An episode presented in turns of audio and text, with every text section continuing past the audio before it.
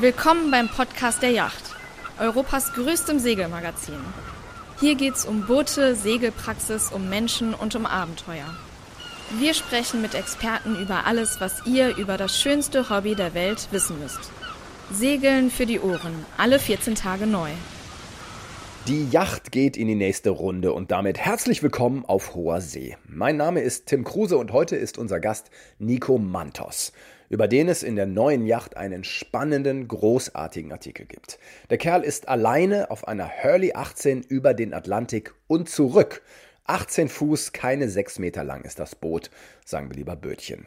Und jetzt will Nico Profisegler werden und in zwei Jahren auf einer 40-Fuß-Yacht nonstop allein um die Welt segeln. Nico, herzlich willkommen zum Podcast der Yacht. Ja, hallo Tim, vielen Dank, dass ich heute da sein darf.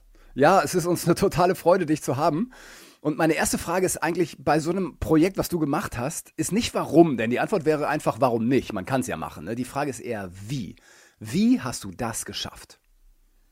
Ja, ich glaube, ein, ein, großer Punkt ist, dass ich davor mit, ähm, mit Segeln eigentlich relativ wenig am Hut hatte. Mhm. Mein Horizont, der war einfach ziemlich offen und ich habe ein schönes Buch gelesen. Von Erdmann, ne?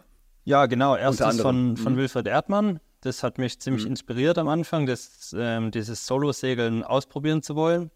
Mhm. Und dann äh, von Shane Acton, Sailing Shrimpy heißt es. Und der ist auch mit einem 5,5 Meter Boot um die Welt gesegelt mhm. in den 1970er Jahren. Und das hat mir gezeigt, dass es geht. Und von daher ähm, war das für mich eigentlich von Anfang an klar, es funktioniert. Äh, und dann lag es eigentlich nur noch an mir, das zu machen, ja. Mhm. Würdest du sagen, es das ist irgendwie, das bringt's, wenn man gar nicht zu viel weiß, weil wenn, je mehr man weiß, ja, je mehr man über Yachtunfälle und Verschollene gelesen hat, desto größer wird die Angst und man macht dann so ein Projekt nicht? Ich glaube, ein gutes Mittelmaß ist da wichtig. Also man sollte, mhm. man sollte natürlich nicht einfach losfahren, ohne irgendeinen Plan zu haben. Aber manchmal hilft so eine gewisse Naivität auf jeden Fall bei solchen großen Projekten. Ähm, mhm. Weil oft ist ja so, dass man, dass man vor diesen großen Aufgaben schon von Anfang an zurückschreckt, ähm, weil einem einfach die Herausforderung vielleicht zu groß ist und die, die vielen Probleme ja. ähm, einbremsen, ja. Du bist noch so wahnsinnig jung, du bist Mitte 20 immer noch und hast schon so viel erlebt und hast auch noch Großes vor, wie wir später erfahren werden. Es gibt einen Punkt in deinem Leben, der wahrscheinlich dieses Abenteuer erst ermöglicht hat. Und das war, als du einen Unfall auf einer Slackline hattest. Also kurz zur Erklärung, eine Slackline, das sind diese Leinen, die man zwischen Bäume bindet und dann versuchen Menschen darauf zu balancieren, für alle, die das nicht kennen. Und eine solche Slackline ist gerissen, beziehungsweise ein Metallteil ist gebrochen und dir mit ja, unfassbarer Wucht ins Gesicht geknallt. Kannst du uns von diesem Unfall erzählen? Ja, das war in Frankreich ähm, bei den Natural Games. Das ist ein Outdoor-Sport-Festival. Und ähm, ja, wir waren da am Slackline und Trickline genau. Da macht man solche Tricks, also eigentlich wie auf einem Trampolin, mhm. nur auf einer Slackline. Und das, diese Slackline ist da eben extrem gespannt und mein, mein Ziel in dem Moment war einfach so hoch wie möglich zu springen. Ähm, und dann bin ich da wieder auf dieses Slackline gelandet und dieses Metallteil ist gerissen und mir direkt ins Gesicht geflogen. Mhm. Ja, von dem Unfall direkt, dann weiß ich auch gar nicht mehr so viel. Ich, ich war da ziemlich ähm, K.O. erstmal mhm. und bin dann im Krankenhaus wieder aufgewacht. Ja, und lag dann auch fast zwei Monate im Krankenhaus. Ach du Schande. Und ähm, was ist passiert? Also in deinem Gesicht? Dieses Metallteil hat mich im Prinzip direkt im Auge getroffen ähm, und hat meine komplette linke Gesichtshälfte zertrümmert und auch rechts waren Teile gebrochen. Mein ganzer Kiefer war gebrochen und ähm, seitdem bin ich auf dem linken Auge zu 99 Prozent blind. Also ich sehe eigentlich mhm. nichts mehr. Mhm. Ähm, das Gesicht hat zum Glück wieder relativ gut herstellen können. Äh, mein erster, meine erste Befürchtung war, dass das danach ziemlich zermatscht wäre. Aber das haben die echt wieder gut hinbekommen. Ja, und seitdem lebe ich eben mit diesem, nur noch mit einem Auge, was mich jetzt ähm, in meinem Sport jetzt nicht sonderlich beeinträchtigt. Mhm. Aber in der Berufswahl ähm, auch schon ein bisschen äh, zu Problemen geführt hat, kann man mal sagen, ja. Klar, du kannst einfach nicht mehr alles machen, muss man deutlich so sagen, ne? Ja. Wie hat dieser Unfall zu deinem Abenteuer geholfen, sage ich in Anführungsstrichen? Ja, also ich war auch davor schon recht abenteuerlich, muss man sagen. Klar, sonst hättest du nicht Saltos auf der Slackline gemacht, ne? Genau. Aber das hat mir eins klar gemacht. Und zwar bin ich da an diesem Tag, an diesem Unfalltag so nah am Tod vorbeigeschraubt. Es mhm. waren echt ein paar Zentimeter, wenn dieses Metallteil meinen Schädel getroffen hätte, ähm, dann hätte ich tot oder im Rollstuhl sein können. Was genau heißt Schädel in dem Fall? Also weiter oben? Genau, weiter oben. Also, dass es halt das Gehirn ähm, direkt getroffen hätte. Das ah, okay. hätte, hätte deutlich schlimmer ausgehen können. Ja, und da ist mir bewusst be geworden, dass es einfach recht schnell auch zu Ende sein kann, bei was, wo man vielleicht überhaupt nicht dran denkt. Und es muss auch gar nicht das, das Gefährlichste der Welt sein, was man da gerade macht. Mhm. Und es kann trotzdem einfach so schnell zu Ende sein. Und dann, das hat was in mir ausgelöst, dass ich einfach nur noch das machen konnte, was ich wirklich, wo ich wirklich Lust drauf hatte. Machst du Slackline noch jetzt nach, nach dem Unfall? Ab und zu, aber nur noch so als, als äh, Hobby sozusagen, also mhm. nicht mehr aktiv. Ja, verstehe ich. Du bist ja dazu auch noch Fluglehrer, also du liebst es ganz offensichtlich Dinge zu tun, die jetzt nicht alltäglich sind. Ja, das ist immer ein bisschen ein, ein, ähm, abhängig vom, vom Sichtpunkt aus. Ich habe nach meiner Schulzeit auch mir den großen Traum erfüllt, das Gleitschirmfliegen zu lernen. Und ein halbes Jahr später ist eben dieser Unfall dann auch passiert. Und als ich dann wieder so fit war, dass ich wieder arbeiten konnte, habe ich mich dazu entschieden, dann eben nicht zu studieren, wie davor geplant, sondern mein Hobby eben zu meinem Beruf zu machen und habe angefangen, in dieser Gleitschirmbranche zu arbeiten, genau. Mhm. Wie mutig, nicht die ausgetretenen Pfade zu gehen, total gut. Und dann hast du irgendwann, ohne dass du es richtig konntest, du konntest noch nicht mal richtig segeln, hast dir dann diese Hurley 18 für 3000 Euro gekauft bist nach Griechenland mit einem Kumpel und hast das Ding mal ausprobiert, um zu gucken, wie Segeln so funktioniert. Ja, ähm, im Prinzip ist es genauso gelaufen. Also ich habe das Boot gekauft, ich wollte Segel lernen und ich, ich äh, mache mach Sportarten gerne so, dass ich sie mir selber beibringen kann. Ähm, mhm.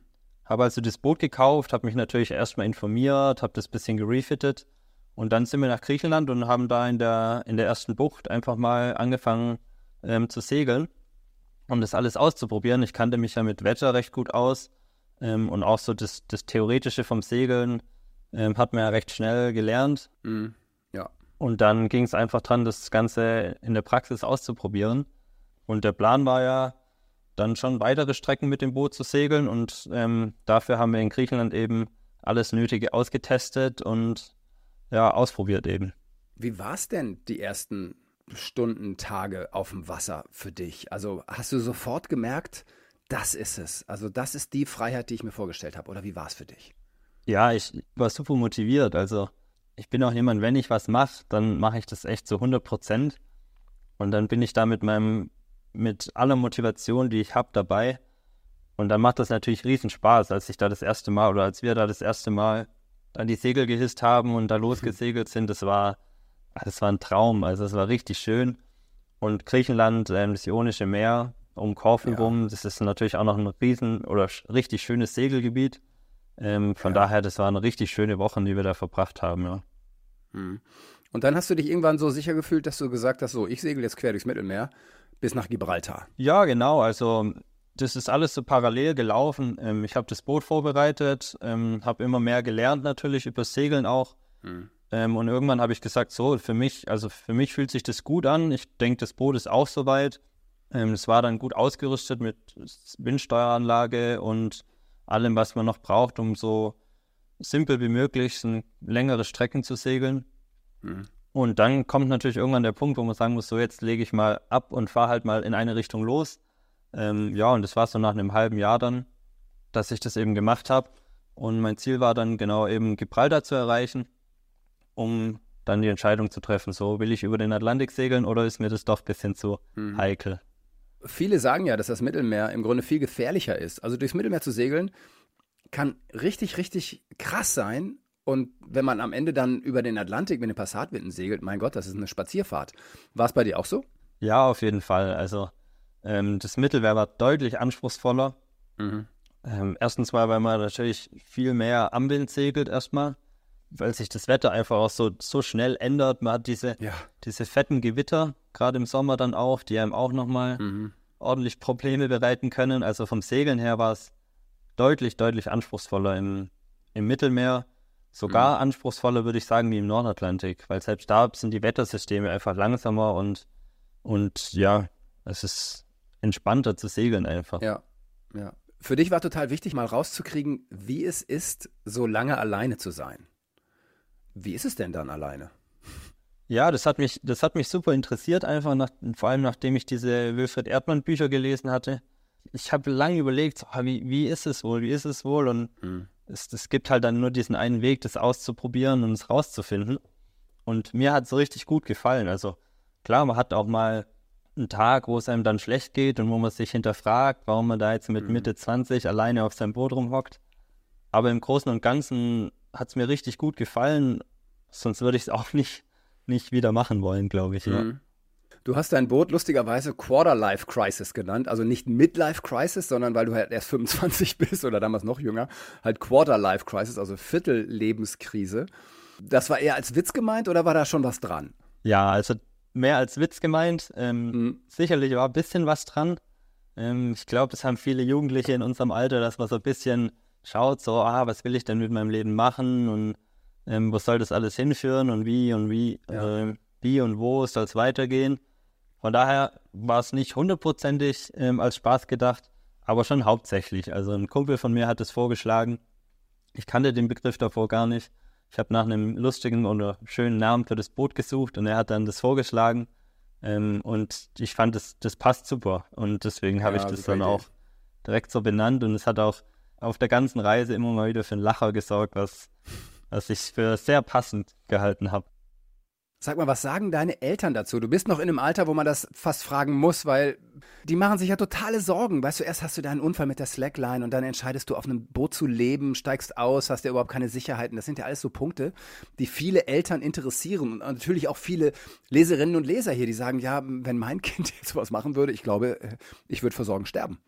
Ja, also sicherlich, ähm, die haben schon ihre Bedenken gehabt, vor allem mit dem kleinen Boot, weil es ja auch von vielen Leuten gehört haben, ah, das ist zu klein, das geht nicht. Mhm ja, man, man kann vielleicht sagen, die haben schon einiges mitgemacht mit mir und da war das eher das kleinere Übel. Ja, okay.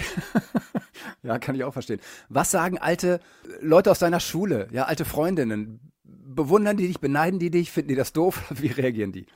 Ja, klar, wenn man dann heimkommt und uns so erzählt, wie lange man weg war und wie, was man für große Reisen erlebt hat, dann sind die meisten schon so, aha, das würde ich auch gerne mal machen, das, mhm. das ist super cool. Ich denke, dass das ähm, dass das schön ist, aber genauso seine Schattenseiten hat. Also ähm, dieses ja. viele, dieses viele Wegsein und man, man, sieht seine Freunde nicht so regelmäßig. Ähm, ich denke, es ist, ein, es ist ein Lebens, eine Lebensweise wie jede andere, die seine Vor- und Nachteile hat. Mhm. Man sieht es oft so als, als nur wunderschön, wenn man das von außen anschaut, aber man hat natürlich wie bei jedem anderen Lebensstil auch so seine, seine negativen Seiten. Nenn das Fuck-Ups. Ja, genau. um es deutlich zu sagen, ich kenne es auch, da mein Leben auch nicht ganz gewöhnlich ist. Ich bin übrigens auch mal nach Antigua gesegelt und hatte einen der schönsten Momente meines Lebens, als wir da ankamen. Und zwar sind wir nachts angekommen. Wir wollten in den gleichen Yachtclub, in dem du auch gelandet bist. Und äh, es war aber nachts und der war noch zu. Und dann haben wir eine Bucht etwas nördlich davon geankert und sind dann ins Wasser gesprungen. Wir waren zu viert nackt und sind an Land geschwommen. Und das, nachdem wir katastrophale Winde hatten, beziehungsweise keine Passatwinde. Wir waren fast vier Wochen unterwegs und sind dann an Land geschwommen. Und das war einer der schönsten und bewegendsten Momente meines Lebens. Wie war es für dich, in Antigua anzukommen?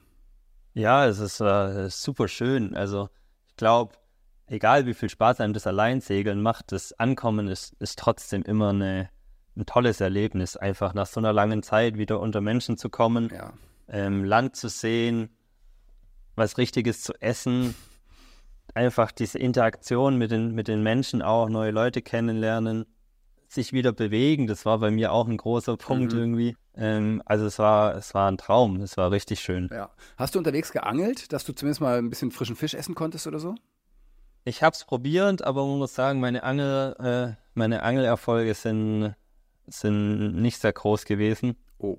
Ähm, ich glaube, da hatte ich die zu wenig Erfahrung mit dem Angeln. Also ich habe eigentlich fast immer was draußen hängen gehabt und ich habe keinen einzigen Fisch gefangen. Ach Quatsch. Erst bei der Rückfahrt dann über Nordatlantik, da hat es da hat's hingehauen. Aber auch nur zweimal tatsächlich. Echt? Also das war bei mir immer so, ich bin dreimal über den Atlantik und einmal über den Pazifik, dass wir echt mit Angeln aufhören mussten, weil wir die Fische, die wir gefangen haben, nicht aufessen konnten in der Zeit. Ja, da, da hatte ich echt Pech. Da gibt es auch eine lustige Geschichte. Ich bin über Nordatlantik und das auch in der, in der Flaute oder fast Flaute ist ein, ein Schiff an mir vorbeigefahren, mit dem ich kurz geredet habe über Funk. Mhm. Und die haben gesagt, die holen einen Thunfisch nach dem anderen raus. Ja. Die müssen die Angel nur reinwerfen und wieder rausziehen und die haben einen Thunfisch dran. Und ich habe geangelt und geangelt und geangelt und nichts hat angebissen. Also vielleicht einfach Pech beim Angeln, aber. Nee, falschen Blinker. Du wirst den falschen Blinker gehabt haben. Wahrscheinlich, ja. Ach, schade, weil das ist immer so in dieser Monotonie. Finde ich Fischfang immer so eines der absoluten Highlights, weil du natürlich danach erstmal zwei Stunden damit beschäftigt bist, den Fisch auszunehmen, zu präparieren, zu filetieren, äh, natürlich sofort entweder zu Sushi zu verarbeiten oder in die Pfanne zu hauen. Deshalb ähm, musst du dir da mal für die nächsten Male Nachhilfe nehmen. Kann ich dir gerne geben, wenn du möchtest. Auf jeden Fall, sehr gerne. Da habe ich auch öfter von geträumt, tatsächlich. So ein schönes Thunfischfilet gebraten. Och, das hätte mein, meinen Alltag ja. auf jeden Fall aufgewertet. Ja, man kriegt dann auch raus, genau wie dick man die schneiden muss, wie lang in die Pfanne, wie heiß die Pfanne und so, weil man ja so viel Zeit hat, alles auszuprobieren. Ne? Das ist schon echt schön. Ich bringe dir mal einen Blicker vorbei, wenn wir uns vielleicht auf der Boot in Düsseldorf treffen. Oder ja, das, das wäre was. Du bist dann von Antigua, hast du irgendwann, du wusstest ja erst gar nicht, was du machen willst danach. Also wie kriegst du das Boot zurück? Verkaufst du es? Hast es da nicht verkauft gekriegt? Und hast dann entschieden, ich segel das Ding zurück. Das ist ja nochmal viel, viel anstrengender und heftiger, als es hinzusegeln, oder? Ja, also ich habe mir tatsächlich, bis ich da angekommen bin, da relativ wenig Sorgen drum gemacht. Ich glaube, das ist auch so ein, so ein Vorteil, wenn man ein kleines, relativ billiges ja. Boot hat, dann muss man da erstmal nicht zu viele Gedanken dran verschwenden, was damit passiert irgendwann mal. Und ich wollte es tatsächlich erstmal verkaufen, habe dann aber niemand gefunden, wie du schon gesagt hast. Und es, es ging auch relativ schnell, dass ich wieder segeln musste eigentlich. Und habe dann entschieden, ja, das Boot zurückzusegeln. Mhm. Auch um einfach nochmal eine kleine Challenge zu haben weil wir haben es vorher schon angesprochen, das Mittelmeer, das war deutlich anspruchsvoller und dann die Passatwinde, das war vom Segeln her, vom Segeltechnischen her, mhm. muss man sagen, war es eigentlich recht langweilig. Ja, total öde. Du stellst einmal das Segel ein. Genau. Du bleibst irgendwie auf 18 Grad Nord und rüber. Genau. Und ich wollte einfach auch nochmal so segeltechnisch mich ein bisschen herausfordern. Ja, hab gedacht, das ist, das wäre perfekt, das Boot zurückzusegeln. Auch das Alleinsegeln und diese langen Strecken mhm. haben mir Spaß gemacht. Und da habe ich einfach viele Fliegen mit einer Klatsche geschlagen und das Boot einfach ja. wieder zurückgeholt. Dann bist du auf die Azoren, die ich übrigens auch über alles liebe. Das finde ich eine wunder, wunderschöne Inselkette. Ging dir das auch so? Ja, auf jeden Fall. Also ich würde sagen, nach, nach Griechenland, nach dem Ionischen Meer, haben mir die Azoren am besten gefallen. Und da will ich auf jeden Fall auch schnellstmöglich wieder hin. Einfach ein Traum. Ich, ich habe ja lange in den Alpen gewohnt und man, man kann echt fast sagen, das ist wie wenn du in den Alpen stehst und hast halt außenrum den Atlantik. Also es ist so ja. schön und vielfältig, diese Inseln. Das ist, und die Menschen so nett. Also ja, das richtig, richtig so. schön. Ich bin mal von Martinique auf die Azoren gesegelt und wir hatten einen ganz, ganz harten Turn, die ganze Zeit gegen den Wind. Also drei Wochen gegen den Wind in einem Katamaran, der sich ja dann in alle Richtungen bewegt und du auch nach zwei Wochen, also ich zumindest noch halbwegs seekrank bist. Und dann auf den Azoren ankommen, habe ich mir ein Mountainbike geliehen und bin dann über diese Insel geradelt. Also es war unfassbar. Also habe ich auch als eines, eine der schönsten Inseln überhaupt auf der Welt in Erinnerung. Ja. Du bist dann weiter nach Frankreich mit einem großen Traum und einem großen Ziel. Erzähl mal. Ja, also ich habe dann als, als mein Ziel äh, Lorient gewählt und das nicht mhm. ganz ohne Grund. Man weiß ja vielleicht, Lorient ist so das, das Mekka des Offshore-Segelns mhm. oder der Offshore-Rennen. Und in dieser langen Zeit alleine auf dem Meer hat man, denkt man natürlich viel nach, was macht man als nächstes, was will ich weiter segeln oder nicht. Und es hat mir so Spaß gemacht, dass ich den Plan geschmiedet habe, um die Welt zu segeln. Diese Idee ist in mir aufgekommen. Und dann stellt sich natürlich die Frage, was für ein Boot man dafür will. Und ich bin kein Regattasegler, ich bin noch nie in meinem Leben in einer Regatta gesegelt.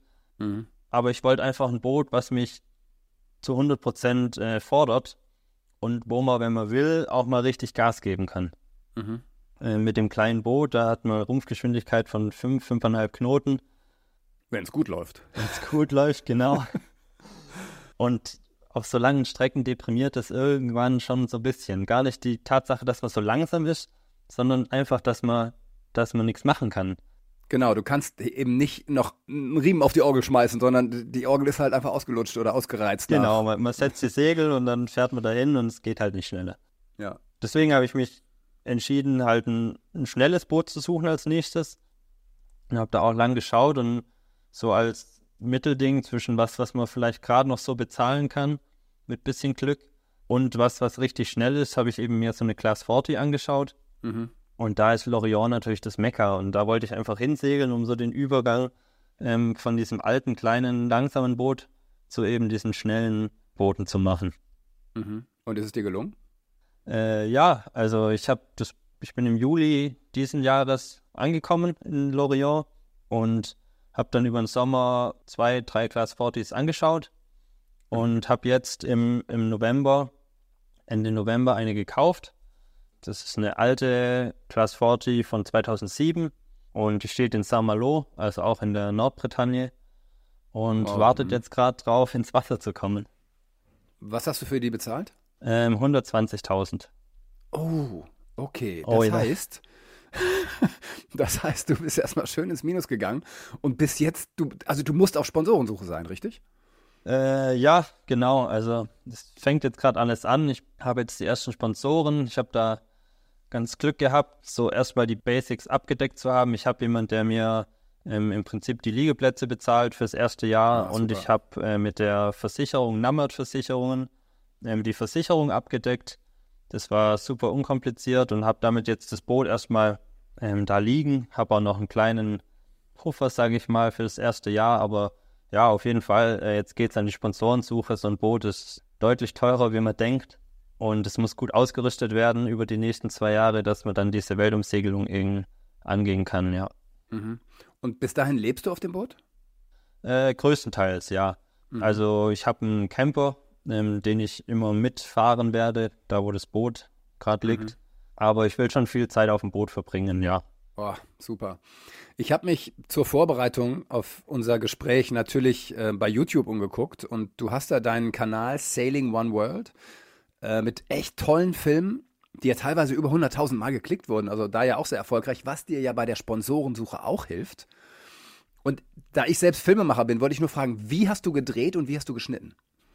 Äh, ja, genau, das YouTube-Projekt hat im Prinzip zum Spaß angefangen. Ich habe einfach nebenher ein bisschen gefilmt, hatte am Anfang eine GoPro nur dabei mhm. und ähm, habe dann noch mit so einer Systemkamera mitgefilmt und auf dem Rückweg jetzt mit so einer Insta 360-Grad-Kamera, was ja, mit dem super. kleinen Boot richtig coole Aufnahmen gemacht hat, die mhm. echt wie Drohnenshots aussehen, ohne dass man diese Drohne, dass man die Gefahr hat, dass man eine Drohne im Meer verliert.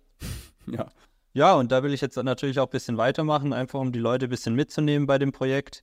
Ähm, ich glaube, das ist was, was, was heutzutage viele interessiert.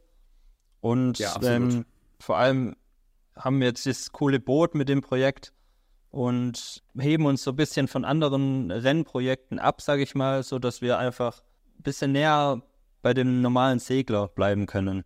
Hat das neue Boot schon einen Namen?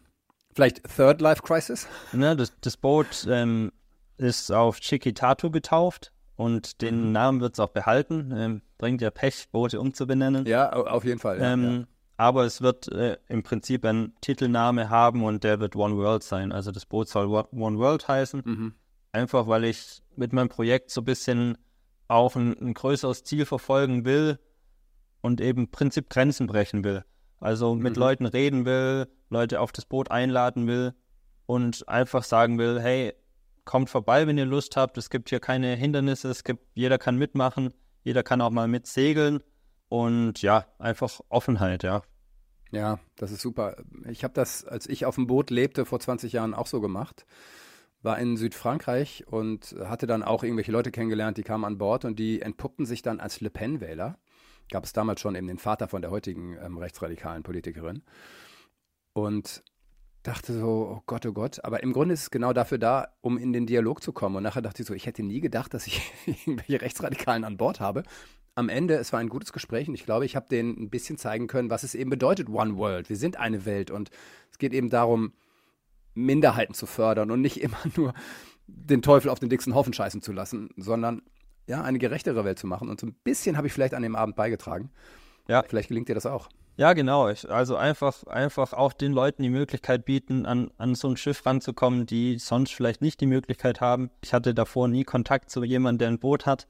Ähm, mhm. Und mich würde es einfach super freuen, wenn, oder mich hätte es gefreut, wenn ich da einfach so eine Möglichkeit gehabt hätte. Ja. Und die will ich jetzt eben anderen Leuten bieten und wir haben jetzt die Möglichkeit dazu und deswegen finde ich das eine super Sache.